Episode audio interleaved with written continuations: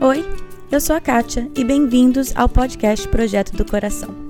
O objetivo desse podcast é trazer a liberdade de Cristo às nossas vidas diárias, aos nossos casamentos e filhos. A nossa intenção é abordar qualquer assunto com clareza, base bíblica e vulnerabilidade. Eu realmente creio que Deus trabalha de formas diferentes em famílias diferentes, mas é nossa responsabilidade estar aberta à condução dele. Ao escutar os episódios, não caia na armadilha de comparar a sua história com a de outra pessoa. Simplesmente esteja aberta a ouvir o que Deus tem para você. Que Ele conduza a sua família e que este podcast seja meramente um instrumento nas mãos dele.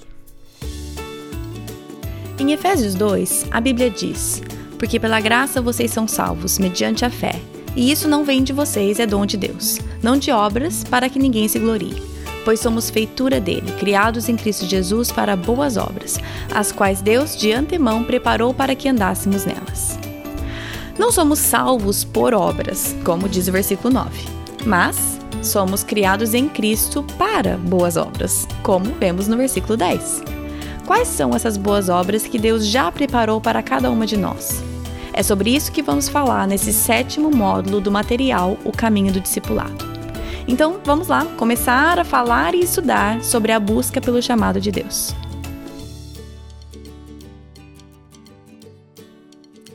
Oi, oi, oi. Tudo bem, gente? Gente, começamos mais uma prática. De pouquinho em pouquinho, nós já já passamos a metade do currículo do caminho discipulado.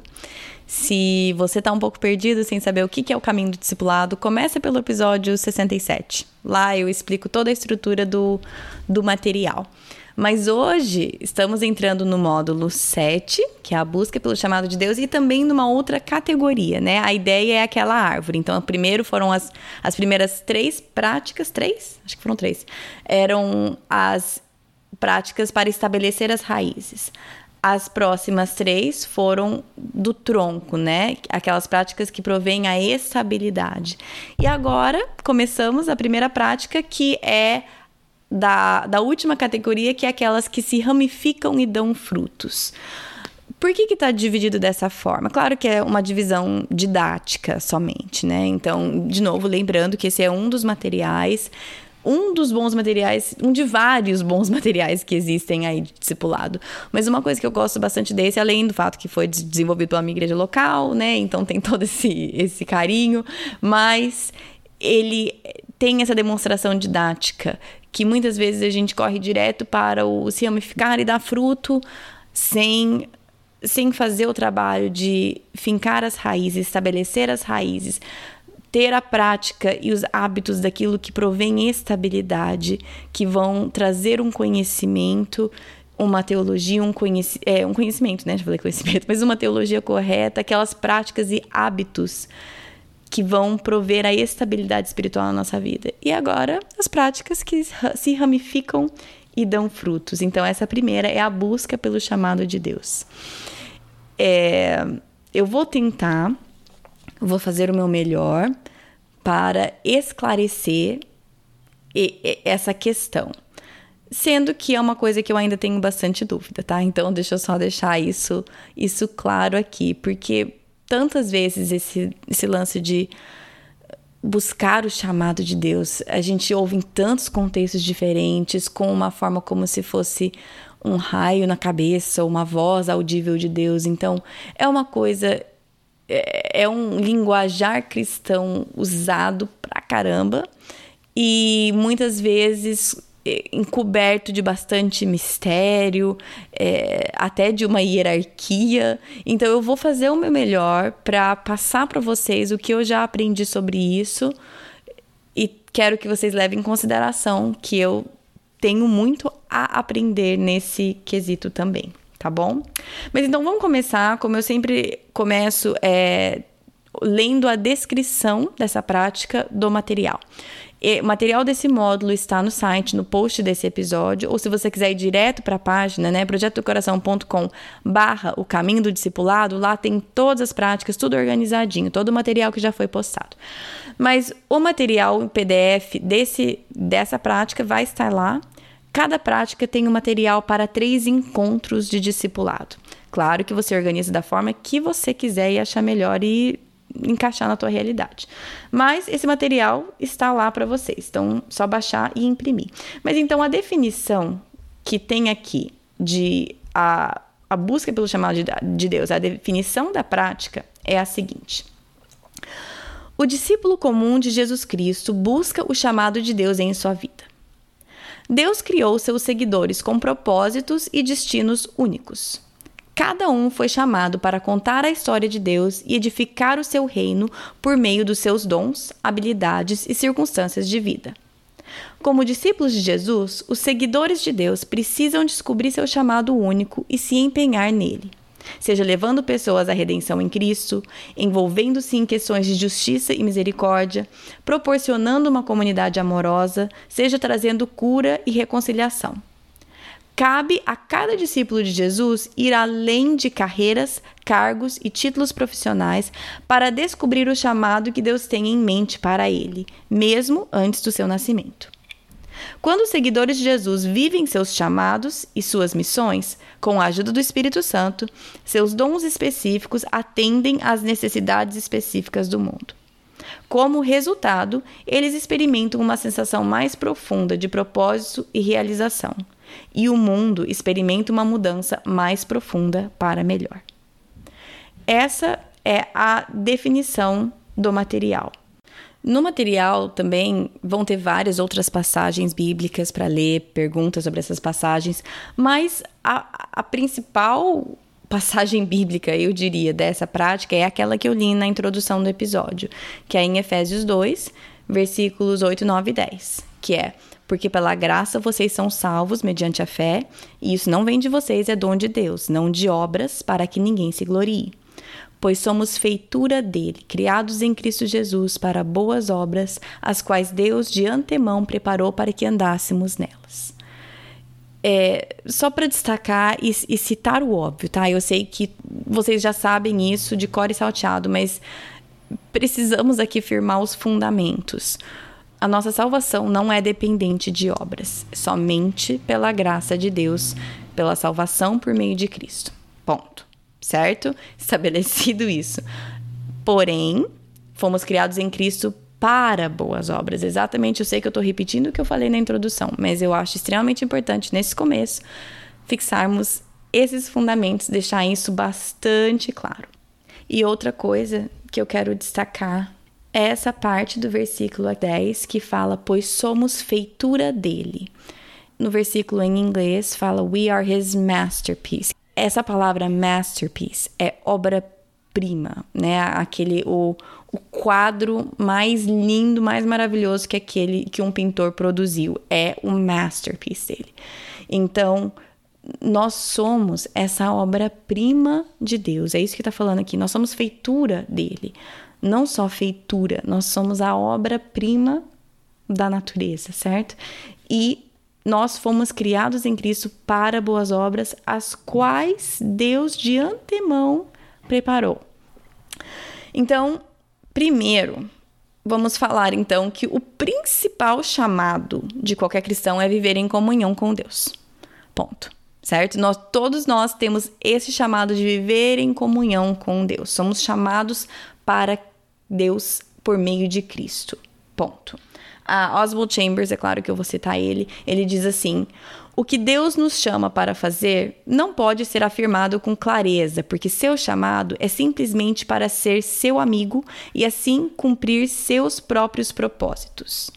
Se estivermos em comunhão e unidade com Deus e reconhecermos que Ele está nos dirigindo rumo aos seus propósitos, não tentaremos mais descobrir quais são esses planos. Eu queria incluir essa citação porque, se você é como eu e como várias outras pessoas que eu já conversei, nós muitas vezes ficamos paralisados talvez seja uma palavra muito forte, mas ficamos sem saber o que fazer, porque eu não sei qual é o chamado de Deus na minha vida, eu não sei o que eu devo fazer. E, e aqui tá deixando claro pra gente, né? De novo, lembrando que o Oswald Chambers ele não é Deus, então qualquer citação dele não pode ser levada como a verdade da Bíblia, tá bom? Então, né, diferente quando a gente fala sobre uma passagem bíblica ou quando a gente cita qualquer outro autor. por mais renomado e reconhecido que ele seja. Uh, mas aqui eu gosto muito que ele ressalta que o que Deus nos chama para fazer é andar com Ele, cumprir os seus propósitos. Então, se nós estivermos em comunhão e unidade com Deus, a gente não fica mais tão preocupado com, ai, quais são os planos de Deus, o que, que Ele quer de mim, quais são os planos da vida. Não, nós sabemos o que Deus quer da gente, certo? Não tem mistério em relação a isso. Nós somos chamados para viver em comunhão com Deus e viver para a glória de Deus. Ponto. Esse é o chamado de todos nós como cristãos. Então, se você está se sentindo, não sei o que Deus quer de mim, não sei o que Deus quer, é isso que Deus quer de você. É isso que Deus quer de todos nós. Que nós possamos viver em comunhão com Ele e para a glória dele. Ponto. Esse é o nosso chamado. Se você está se sentindo perdida e sempre ficando pensando, mas o que Deus quer de mim, igual eu acabei de falar, fixa nisso, porque muitas vezes é, a gente tomar cuidado, porque senão o foco do chamado acaba que sou eu. Eu sou o foco do chamado. Que Deus quer de mim? Que, que eu vou fazer? E o foco não é Deus. Então, antes da gente seguir aqui com o material, vamos voltar o nosso foco nisso. Que o foco do chamado de Deus não sou eu, o foco é Deus vou citar mais uma vez aqui o Oswald Chambers, ele fala assim: o chamado de Deus não é um reflexo da minha natureza. Meus desejos pessoais e personalidade não estão em questão nesse momento. Enquanto eu me debruçar sobre as minhas próprias qualidades e características e pensar em minhas aptidões, jamais ouvirei o chamado do Senhor. Então, nós precisamos lembrar que o foco sempre deve estar na natureza de Deus. Tem um livro aqui que eu vou recomendar, tremendamente. o livro chama O Chamado, de Oz Guinness. Sei lá como é que fala o nome dele. OS, Oz Guinness. É, ele é um dos livros que eu, que eu e a Ellen, a gente queria que fosse esse livro para o Clube do Livro, por vários motivos, tivemos que escolher outro, que também é muito bom. Não quero que parecer que o Clube do Livro desse, desse daqui não vai ser bom. Mas eu recomendo, se você quer se aprofundar nesse assunto, leia O Chamado de Os Guinness. É, vale muito a pena. É, eu tenho a versão. Eu, tava, eu, eu li esse livro com a minha discipuladora quando a gente fez essa prática. É, a minha versão, aí que eu descobri que tem duas versões, né? Eu tenho uma versão um pouco mais extensa que eles fizeram quando o livro completou 20 anos. E a minha versão tem 30 capítulos. O da mulher que me discipulou tinha 26. Então foi uma confusão meio que quando ela falou assim: ah, lê os primeiros, sei lá, cinco capítulos. E eu li cinco e ela leu cinco e aí não bateu. Mas enfim, então, só para vocês saberem que eu vou citar essa versão um pouco mais extensa. Eu não sei qual que é a versão que tem no português. Mas logo na introdução desse livro, de novo, na minha versão, não sei se na versão que tem em português, logo na introdução, ele fala que nós temos reduzido a imensidão do, do significado do chamado de Deus para algo individual e que a gente acaba se colocando no centro de algo que não é nosso, né? O chamado é de Deus. Então ele diz assim: de novo, lembrando que as citações que eu fizer, eu tô traduzindo eu mesma, tá? Então vai provavelmente estar tá bem diferente e menos lindo do que o livro com a tradução correta no português. Mas enfim, é, ele diz assim: Precisamos reconhecer desde o começo que nós não estamos simplesmente falando sobre chamado como algo pessoal, espiritual e devocional. Não é sobre somente o seu propósito individual ou o meu. Chamado é tudo isso, mas é muito mais do que somente uma verdade para eu e você. Deus está chamando todos nós para fazermos nossa parte na correção das injustiças do mundo, na renovação e restauração da terra e de levar sua mensagem para os confins da terra. Então, mais uma vez, isso está mostrando que chamado é muito além do que um chamado só para mim, né? O foco não deve estar no eu. Não podemos colocar o, o nosso, né, eu no centro do chamado que é de Deus. O foco sempre é em Deus. Acima de tudo, precisamos buscar viver em comunhão com Deus e para a glória dele, que esse é o chamado de todos nós. E através disso, flu, tudo fluirá através disso. De novo, olhando para a árvore, né? Raiz, tronco e depois galhos e frutos. Então tá, ok, entendi isso, entendi que o foco não sou eu, que o foco é Deus, tarará. Mas não tem um lado assim pessoal, individual do chamado? E, e, a parte da boas obras que preparei com antecedência, e aquela coisa das várias partes do corpo, né, que trabalham juntos, e dons e talentos. Não tem um lado individual? Tem. Tem sim. Então eu vou voltar para o livro do chamado do Os Guinness, eu vou ler a definição dele sobre chamado, porque eu acho que ajuda bastante, pelo menos me ajudou. Deus nos chama para si mesmo de tal forma decisiva que tudo que somos, tudo que fazemos e tudo que possuímos é investido nessa devoção especial, nesse dinamismo vivido como resposta à sua conclamação e seu serviço. Ou seja, Deus nos chama para si mesmo. Nós somos chamados, de novo, nosso chamado principal, comunhão com Deus e viver para a glória dele. E disso, tudo que nós somos é investido nesse dinamismo vivido como resposta ao chamado dele. Aí, tudo que nós somos, aí entra a nossa individualidade, a maneira que nós fomos criados de forma única e específica, com dons e talentos que Deus nos deu. Tudo que nós somos e possuímos e fazemos é então investido nessas ações, nesse serviço, nessas boas obras que Deus preparou de antemão. Aí eu vou voltar mais uma vez para uma outra citação do Oswald Chambers que resume, falando assim: o chamado de Deus é uma expressão da sua natureza. O ato de servir-lhe com a minha vida me é compatível, pois é uma expressão da minha natureza. Faz sentido? O chamado de Deus tem a ver com a natureza dele. Quanto mais eu me aproximo dele, mais o meu chamado fluirá de mim porque ele me criou para aquilo. Eu sei que é confuso e eu estou tentando fazer o meu melhor aqui, mas sabendo que isso ainda é uma coisa que eu estou buscando compreender. Então, eu sei que eu fiquei aí, né, pulando de estação em estação, estação em estação, e a verdade é porque me faltam palavras para expressar. Porque sabe quando eles dizem que se você não sabe explicar, é porque você não entendeu direito? Eu tô mais ou menos nessa. Eu sinto que eu tô compreendendo, mas eu ainda dependo das palavras dos outros para me ajudar na explicação, porque eu ainda não compreendi completamente. E eu não sei se a gente vai compreender completamente. Mas tendo dado um pouco dessa base, espero que não tenha confundido mais, né? espero que eu não tenha o tiro não tenha saído pela culatra. É isso mesmo, tiro saído. Enfim, espero que não tenha dado efeito contrário essa minha explicação. Mas enfim, vamos então entrar no material e ver eu vou explicar mais ou menos como ele está estruturado, lembrando que a intenção desse material é você fazer com alguém, né? Ou ser discipulado, ou então discipular alguém. Então, o material começa com a descrição que eu passei, que eu já li, aí vem uma avaliação pessoal. De novo, essas coisas são só instrumentos para te ajudar a identificar onde você está nesse processo todo. Então, são perguntas, por exemplo, eu sei que Deus me criou como uma obra-prima para os seus propósitos, né? Discordo totalmente, discordo um pouco, concordo um pouco, concordo totalmente, essas coisas, né? De de, de desses testezinhos para servir como instrumento. É, eu entendo que chamada é um processo de escutar e responder a Deus. Eu vivo com um propósito dado por Deus, que vai além da minha carreira ou do meu cargo, blá blá blá, enfim. Então tem essa, essa avaliação pessoal. E aí tem perguntas para você discutir então com a pessoa que você está discipulando.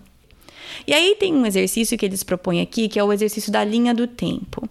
A ideia é que você vai marcando é, em incrementos a tua vida, você decide a cada 5 anos, 10 anos, enfim. Ou vai só colocando pontos altos, pontos baixos, acontecimentos que te influenciaram, pessoas importantes, relevantes, coisas, pessoas ou acontecimentos que foram influenciais, relevantes em quem você é hoje. Essa é a ideia. Então, a ideia é também dividir em altos e baixos, né?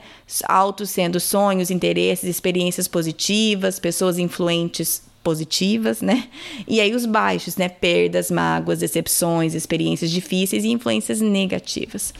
A ideia disso é só para você enxergar um pouco a, a, a, tua vida até então, experiências e, e experiências formativas. Ah, mas você não falou que o foco não sou eu, o foco é Deus? Sim, por isso que essa prática vem depois de várias outras práticas, como o estudo da palavra de Deus, comunhão com Deus, entregue confiança, autonegação e tudo mais. Essa prática vem depois de tudo isso. Mas precisamos aqui fazer um exercício também de olhar os acontecimentos e as pessoas que moldaram a sua vida, o seu entendimento sobre quem você é, sobre quem Deus é. Aí tem até uma pergunta: como que a sua perspectiva sobre Deus mudou ao passar dos anos? Então faça esse exercício, converse com alguém, avalie isso com alguém, escute daquela pessoa a perspectiva daquela pessoa se ela te conhece bem, isso também é bastante importante. Então, tem esse exercício e tem várias aqui. É, perguntas para discu discutir, para ajudar a, a conduzir esse tempo entre vocês. Uma das coisas que eu acho interessante é uma pergunta aqui: esse exercício ajudou você a ficar mais ciente da ação de Deus na sua vida? Isso é importante. Muitas vezes a ação de Deus passa despercebido na nossa vida. A gente acha que as coisas acontecem pelo nosso próprio agir ou por muita é, sorte, azar, seja o que for. No final desse episódio, eu vou ler um trecho de um livro. De novo, tô lendo praticamente livro só nesse episódio. Mas eu vou ler um trecho que falou tremendamente comigo recentemente. Mas isso é uma coisa importante. Você tem estado mais ciente da ação de Deus na sua vida? Talvez esse exercício te ajude. Aí tem sempre, então, é, passagens bíblicas para você ler, perguntas para você avaliar a respeito daquelas passagens. E aí tem as disciplinas espirituais que eh, eles sugerem, o material sugere que você integre na sua vida, principalmente, ou foque principalmente nessa prática, né, que é, que é a busca pelo chamado de Deus.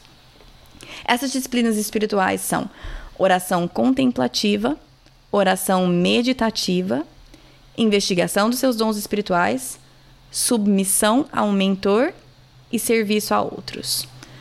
E aí aqui o material fala o seguinte, ele fala assim: buscar o chamado de Deus não é um acontecimento único, mas um processo dinâmico de escutar a Deus e responder ao que ele diz. Certas disciplinas espirituais, como a oração contemplativa e a oração meditativa, ajudam a cultivar a escuta.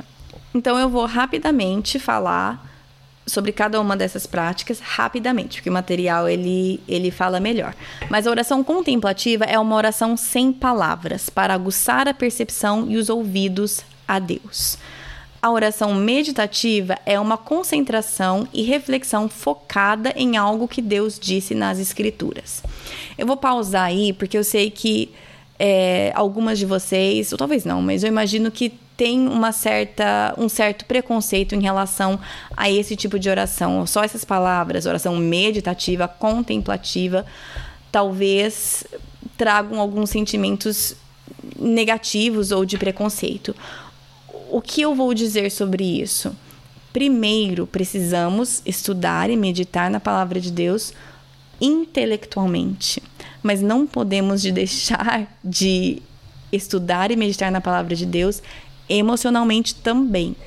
Agora, as nossas emoções são enganosas e tudo mais, por isso que o intelectual é importante. Nós precisamos ler a passagem, não só sair catando o versículo que me agrada, né? Ler a, aquela passagem no contexto, entender. Então, o estudo intelectual vem primeiro para que eu possa meditar naquela passagem bíblica após entender o que ela quer me dizer, certo? Mas é muito importante também nós tomarmos um tempo e treinar a escuta. Porque nós precisamos ter esse tempo de meditar na palavra de Deus, de contemplar a palavra de Deus e ter tempo em silêncio para que possamos escutar o que Deus quer nos dizer através da palavra dele, certo? A próxima disciplina citada aqui é a investigação dos dons espirituais. Essa investigação é um processo de descoberta do seu conjunto único de dons para ajudar a entender o que Deus está chamando você para fazer a serviço dele e de outras pessoas. Aí no material, ele fala para você ir no site, se você nunca fez aquele teste de dons espirituais, vai nesse site que tem o teste gratuito. Obviamente é em inglês, mas eu imagino que tenha bastante desses recursos em português. e, e, e você vai então investigar e avaliar. Agora, de novo, como eu falo para qualquer um desses testes, saiba que esses testes eles são um instrumento e deve ser usado como tal. Então, se você já fez esse teste ou vai fazer, use esses resultados sim, é claro, para te ajudar, mas eles não são verdades absolutas. É, a maior sabedoria vem em oração, contemplando, e principalmente de pessoas ao seu redor, mentores, cônjuges que vão te ajudar, certo?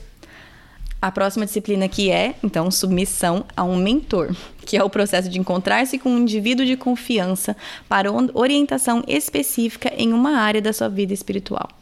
E eu sei que eu já falei várias vezes sobre a importância de ter uma mentora, de um mentor, né? Homem com homem, mulher com mulher, sempre assim.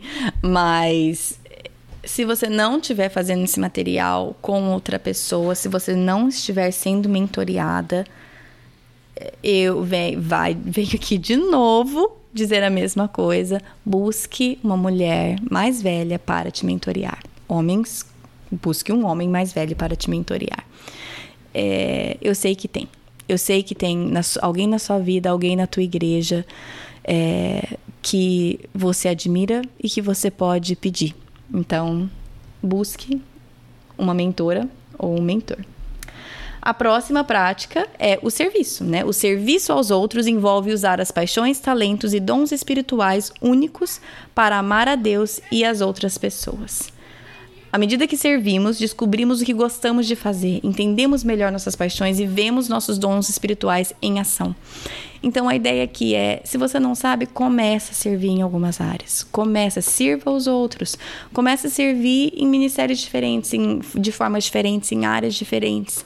E comece a observar. Deus vai te mostrar. As pessoas vão enxergar, você vai sentir. Começa a servir. Para encerrar essa parte aqui do material, eu vou ler para você uma parte aqui do material que fala assim: as seis áreas despedaçadas.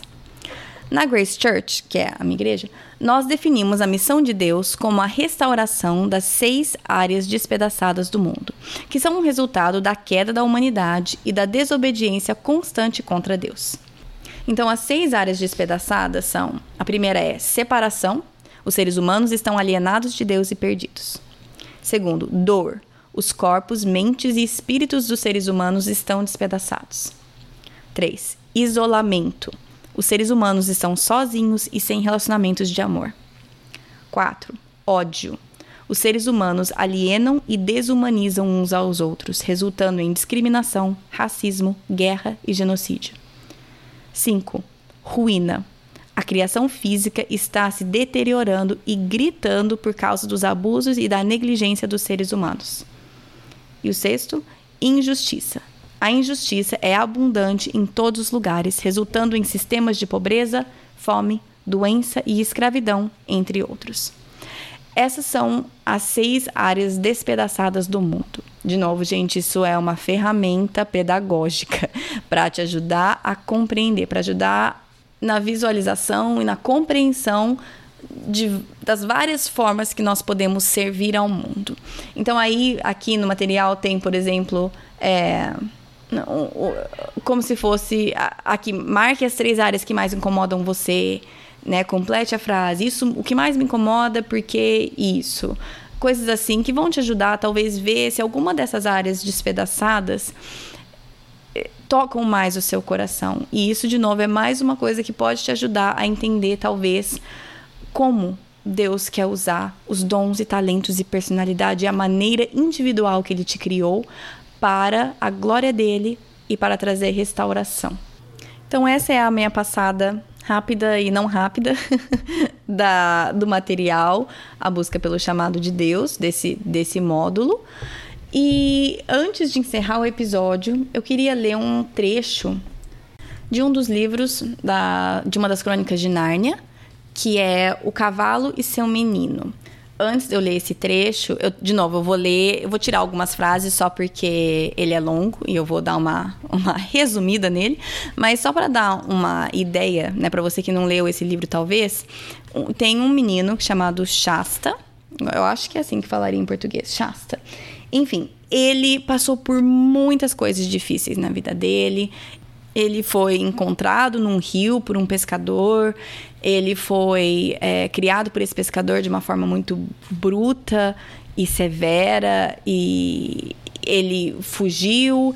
E na fuga dele para ir para uma outra terra, para ir, por sinal, para Nárnia, muitos muitas perseguições, muitos contratempos, muitas noites sozinhos, é, muita sede, muita fome, enfim, muita coisa negativa aconteceu com esse moço, certo? Vale a pena ler o livro. Mas só isso só para te dar uma ideia de onde começamos aqui. Nesse momento do livro, ele está sozinho, sem os companheiros dele de viagem, porque ele teve que ir correndo alertar um rei sobre algo, ele está sozinho, ele está perdido, ele está com fome, ele está exausto, ele está um monte de coisas e ele está com muita pena de si mesmo. Então, aqui eu vou começar. Teve tanta pena de si mesmo que as lágrimas começaram a deslizar pelo seu rosto. Um susto interrompeu seus tristes pensamentos. Alguém ou alguma coisa caminhava ao seu lado. Nas trevas não podia ver nada. E a coisa ou pessoa ia tão silenciosamente que ele mal podia ouvir suas pisadas. Ouvia sim uma respiração. O invisível companheiro de fato respirava com vontade. Devia ser uma criatura enorme. A coisa se é que não era uma pessoa, ia tão silenciosa que talvez fosse mera imaginação. Já estava certo disso quando ouviu ao seu lado um suspiro grande e profundo. Não era imaginação. O fato é que sentiu o hálito quente desse longo suspiro na sua mão direita. Quem é você? murmurou baixinho. Alguém que esperava por sua voz. Respondeu a coisa. O tom não era alto, mas amplo e profundo. Não consigo vê-lo, falou Shasta depois de muito tentar. Sentiu novamente o hálito quente da coisa no rosto e na mão. Pode me contar as suas tristezas, rapaz. O hálito deu a Shasta um pouco mais de confiança. Contou então que jamais conhecera pai e mãe, que fora criado por um pescador muito severo. Contou sobre como fugira, sobre os leões que os perseguiram, os perigos de Tashbaan, a noite entre os túmulos, as feras que uivavam no deserto, o calor e a sede durante a caminhada, e o outro leão que surgiu quando estavam quase chegando. Áraves ficou ferida. Contou por fim que estava com fome, pois não comia nada havia muito tempo. Eu não acho que você seja um desgraçado, disse a grande voz. Mas não foi falta de sorte ter encontrado tantos leões? Só há um leão, respondeu a voz. Eu não estou entendendo nada. Havia pelo menos dois naquela noite. Só há um leão, mas com o pé ligeiro. Como que você sabe disso? Eu sou o leão. Chá escancarou a boca e não disse nada. A voz continuou. Fui eu o leão que o forçou a encontrar-se com árabes. Fui eu o gato que o consolou na casa dos mortos. Fui eu o leão que espantou os chacais para que você dormisse. Fui eu o leão que assustou os cavalos a fim de que chegassem a tempo de avisar o rei Luna. E fui eu o leão que empurrou para a praia a canoa em que você dormia, uma criança quase morta, para que um homem, acordado à meia-noite, o acolhesse. Então foi você que machucou árabes? Fui eu. Mas por quê? Filho, estou contando a sua história, não a dela. A cada um só conto a história que lhe pertence. Quem é você? Eu mesmo, respondeu a voz com uma entonação tão profunda que a terra estremeceu. E de novo, eu mesmo, com um murmúrio tão suave que mal se podia perceber, e parecia, no entanto, que esse murmúrio agitava toda a folhagem à volta. Shasta já não temia que a voz pertencesse a alguma coisa que o devorasse uma coisa nova aconteceu. Um tremor que lhe deu certa alegria. Tem várias razões pela qual eu queria ler esse trecho nessa, nessa prática, né, nesse módulo. Primeiro, sabe aquele exercício da linha do tempo que eu falei? Parte é isso. Precisamos enxergar Deus ao longo da nossa história em momentos formativos positivos e negativos. Deus estava presente, está presente E nós precisamos enxergar isso do mesmo jeito que Aslan, o leão, mostrou para o menino Shasta. Se você não conhece as Crônicas de Nárnia, só deixando claro aqui que o leão, a figura do leão nas Crônicas de Nárnia é o Aslan, que é a, a figura de Deus. Outra coisa que me chamou muita atenção é aquela parte que ele pergunta da menina que estava com ele, né? Que, por sinal, em um, em, uma das, em um dos encontros com os leões, um dos leões arranhou as costas dela. E ele fala assim: Mas foi você que machucou a Arvis? Ele fala: Fui eu. Aí, obviamente, ele pergunta, né, por que, que você machucou ela? Aí ele fala assim: Filho, estou contando a sua história e não a dela. A cada um eu só conto a história que lhe pertence. E isso me, veio, me fez pensar tanto quantas vezes a gente não quer entender a história do outro para entender a nossa, ou a gente acha que a gente precisa entender o que Deus fez na vida de outra pessoa para compreender o que ele está fazendo na nossa. E Deus, ele só conta a nossa história pra gente. E, e nós não precisamos entender o agir de Deus na vida de outras pessoas. Isso também me chamou muita atenção. E também tem uma outra parte mais para frente no livro que o Shasta depois isso, tudo isso aconteceu no meio da noite, ele não conseguia ver nada, né? Em outro momento ele olha e ele percebe onde ele estava, né, na luz do dia, ele percebe que ele estava numa montanha e o perigo que ele estava correndo porque era muito íngreme, ele podia ter caído do penhasco. Mas ele lembra: ah, não, eu estava seguro porque naquele lado onde ele poderia ter caído do penhasco, o leão estava caminhando ao lado dele. Então, quantas vezes também a gente não está num momento difícil, que a gente não entende, que a gente não compreende, que a gente está assim como o menino Shasta, a gente está se entregando à autocomiseração, né? Ai, coitado de mim, onde já se viu, tudo isso de ruim já aconteceu comigo. E o que está acontecendo naquele momento, na verdade, é que Deus está do nosso lado, caminhando e nos protegendo daquilo que a gente nem vê. Enfim, obrigada por escutar esse trecho. Eu gosto muito. É, me ajuda a compreender essas ilustrações, por mais imperfeitas que elas são, mas essas histórias ficam comigo, marcam e, e, me ajudam na compreensão. Então, espero que também tenham ajudado, tenha ajudado algumas de vocês, tá bom? Ok, chegamos ao final do episódio. Semana que vem, a entrevista é com a Jordana Stein. Ela é missionária em Moçambique.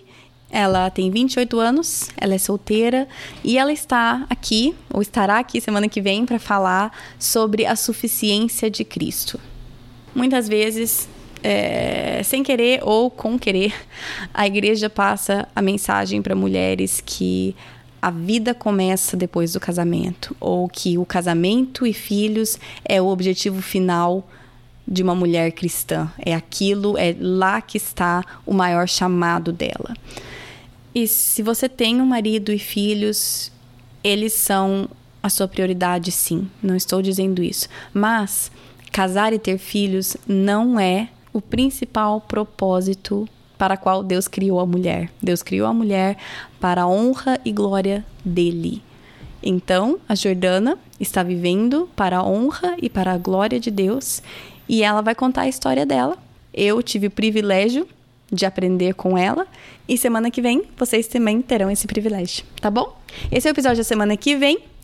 Para baixar o material desse módulo, é só você ir no site projetodocoração.com, no post desse episódio. Vai estar tá lá certinho para você baixar. E também os nomes dos livros que eu citei e tudo mais, tá tudo lá no post desse episódio, tá bom? Se você quiser seguir o podcast nas redes sociais, no Facebook, tem uma página Projeto do Coração e no Instagram é @pdcpodcast. O que você está fazendo nesse exato momento enquanto você escuta o podcast? Tira uma foto, me manda, me marca. Eu gosto de saber o que vocês fazem enquanto vocês escutam. A Bia Fabro, da Lancheira Sem Glúten, me mandou uma foto dela fazendo cookies enquanto escuta. Falando nisso, eu tô devendo cookies para meus filhos faz alguns dias, vou ter que ir lá fazer. Mas eu acho muito legal ver o que vocês fazem. E então me manda o que vocês fazem enquanto vocês escutam o podcast, tá bom? Acho que é isso. Bom final de semana para vocês e até semana que vem. Na Bíblia, em Miqueias 5:5, está escrito que ele será a sua paz. Se eu acredito na Bíblia, eu acredito que apesar das minhas circunstâncias, ele será a minha paz. Meus filhos estão tocando terror dentro de casa? Ele será a minha paz. Estou me sentindo culpada por não passar mais tempo com os meus filhos? Ele será a minha paz. Tô cansada de ter as mesmas brigas de sempre com meu marido? Ele será a minha paz. Gritei e perdi a paciência de novo? Ele será a minha paz. Vamos tentar lembrar disso e, com a ajuda de Deus, escolher a viver nessa paz todos os dias.